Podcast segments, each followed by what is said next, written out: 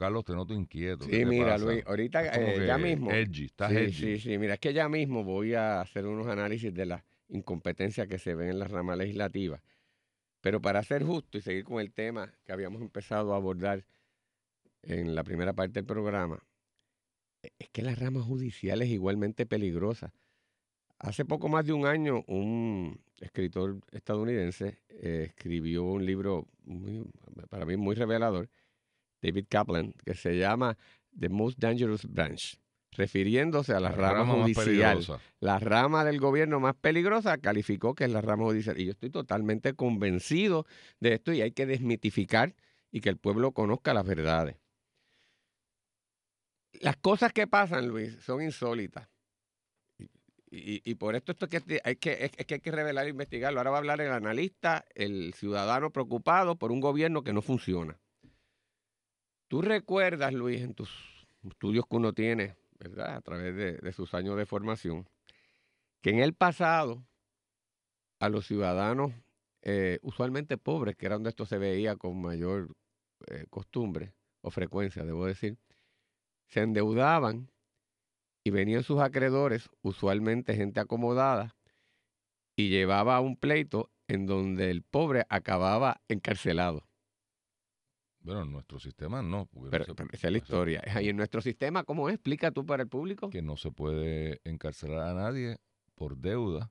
La única excepción que se han inventado es, lo llaman desacato, es en los pleitos de familia. De familia, donde explique, entonces, explique. Cuando, cuando la persona no paga la pensión alimentaria debida típicamente a un hijo, pero podría ser otro familiar, típicamente en estos casos es a hijos, eh, sí se le pone la pena de cárcel, pero no porque sea un deudor, porque sería eh, contrario a nuestro sistema, sino por un alegado desacato a la orden del tribunal.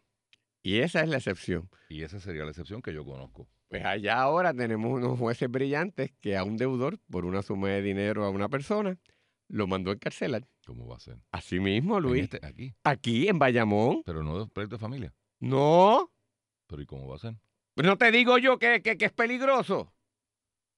Es el grado Pero ¿y cuál es el superlativo de la incompetencia. Pero ¿cuál es el twist que Ah, le que había dio? dado la orden de que pagara y no pagó. sea, Como toda una- sentencia una judicial en de donde, desacato. en donde hay una imposición de que tú es debes una pagar. teoría de desacato. Correcto. Uno se queda Pero es perplejo. una deuda sata.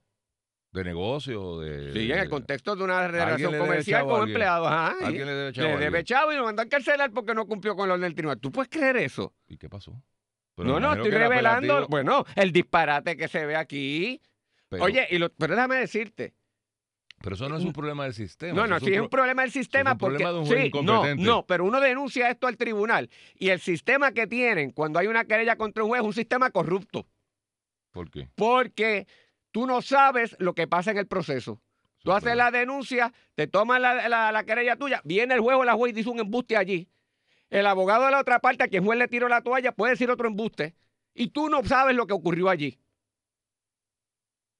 Y no te dejan ver eso.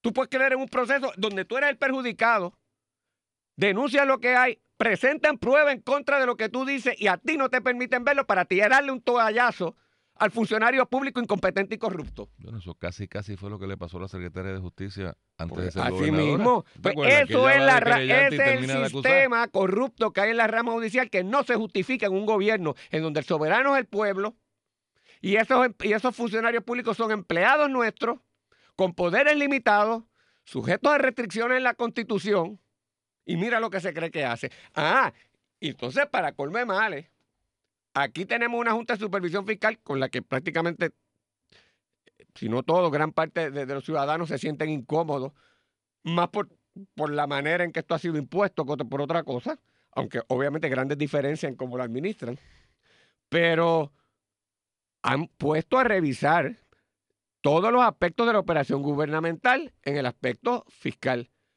Pues la rama judicial no quiere. ¿A cuenta de qué? ¿A cuenta de qué? Ustedes no son mejores que el Ejecutivo y los, y los, jefes de agencia.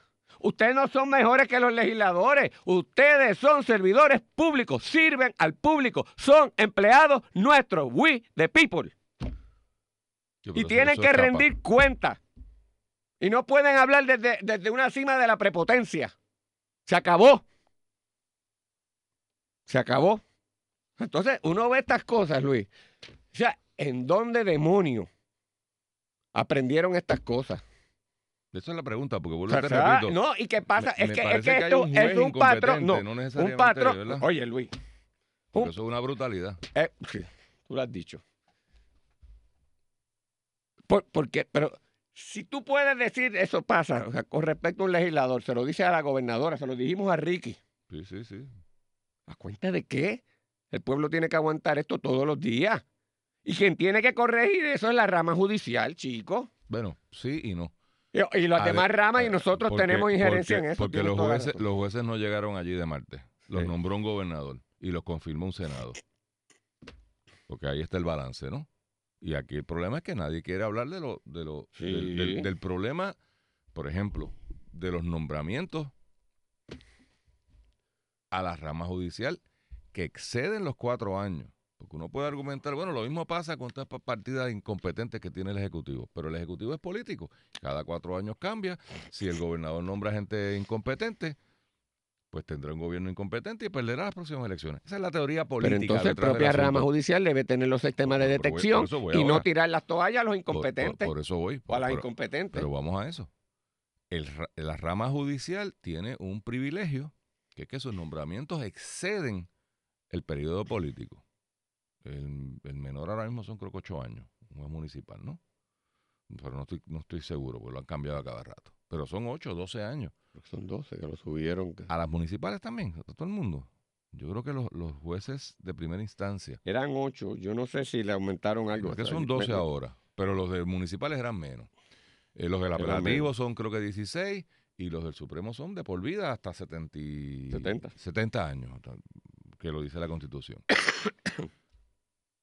Eso significa que más cuidadoso debería ser el proceso de selección de jueces, desde el punto de vista del, del arranque, de que el gobernador, en vez de ser premios políticos, como lo son, o sea, lo son, usted los verá en noviembre, haciendo fila, todos los secretarios de agencia, diciéndole a la gobernadora, nómbreme a mí, nómbreme a mí, nómbreme a mí, para yo asegurarme el guiso, pues como, como no serví como jefe de agencia, no voy a tener trabajo en la empresa privada porque no sirvo para nada, acomódeme en la, en la, ju- en la Sí. judicatura. Y el Senado los aprobará de acuerdo a criterios político-partidistas y, se ocuparán de proteger a los que fueron buenos del partido que sea, porque esto lo hacen los dos partidos, esto no es solamente eh, lo que esté en el poder en este momento. Entonces ahí es donde es más grave y creo que ahí es donde yo empato el análisis con el tuyo. Si eso es así, que no debería serlo, pero es así, pues entonces más celoso debería ser el poder judicial con lo que se llama autopolicing, o sea, la, la autorreglamentación. Entonces, Yo no tengo que esperar a que me vengan a decir, yo estoy velando que se hagan las cosas bien hechas. Pero no lo es peor. mira, mira, tú inhibes, pides la inhibición de un juez. El proceso es el siguiente. Nombran otro juez que va a proteger a ese juez porque es su compañero juez. Como regla general se protegen unos a otros y no hay, y no hay, no hay una razón para, para tú inhibirse. Tú te vas en alzada y tú puedes creer que el juez a quien tú has pedido la inhibición comienza a resolver cosas.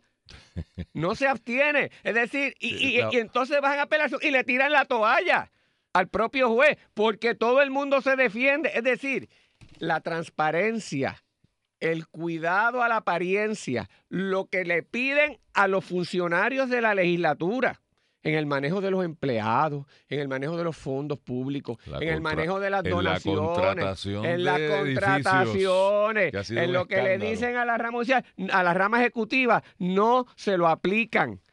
Pues yo creo que llegó el momento de que hay que hacer un escrutinio. Mire, Junta de Supervisión Fiscal, meta mano ahí, escrute ese dinero como se está utilizando. Porque hay problemas. Hay problemas muy serios y no puede seguir esto por la libre. Lo siento. Estoy trabajando un artículo jurídico también sobre este partido porque creo que hay que escribirlo y hay que forzar la discusión. Porque y como ya yo no le tengo pa- miedo pa- a las cosas, las porque cosas. yo me acostumbro a... Y siempre de chiquito he sido vertical. Y creo que cuando las cosas están mal y uno las entiende mal, uno debe tener la honestidad de decirlas y aguantar lo que venga. eh, eh, es un desastre, lo siento, así es. Me lo dicen mis propios amigos y amigos jueces, la inmensa mayoría que han sido mis estudiantes, porque no llega de pura casualidad. Los practicantes, que en gran medida han sido también mis estudiantes, que lo viven todos los días, así me lo confiesan y lo admiten. Y, y estoy hablando de jueces de todos los niveles que tienen la integridad y verticalidad de decirlo y que son los primeros que están avergonzados con lo que está pasando aquí. Pero como esto, tú, tú tú también tienes que jugar y hacerte, le, le es difícil a ellos o a ellas Claro. mismas eh, aceptarlo. Pero eh, digo, de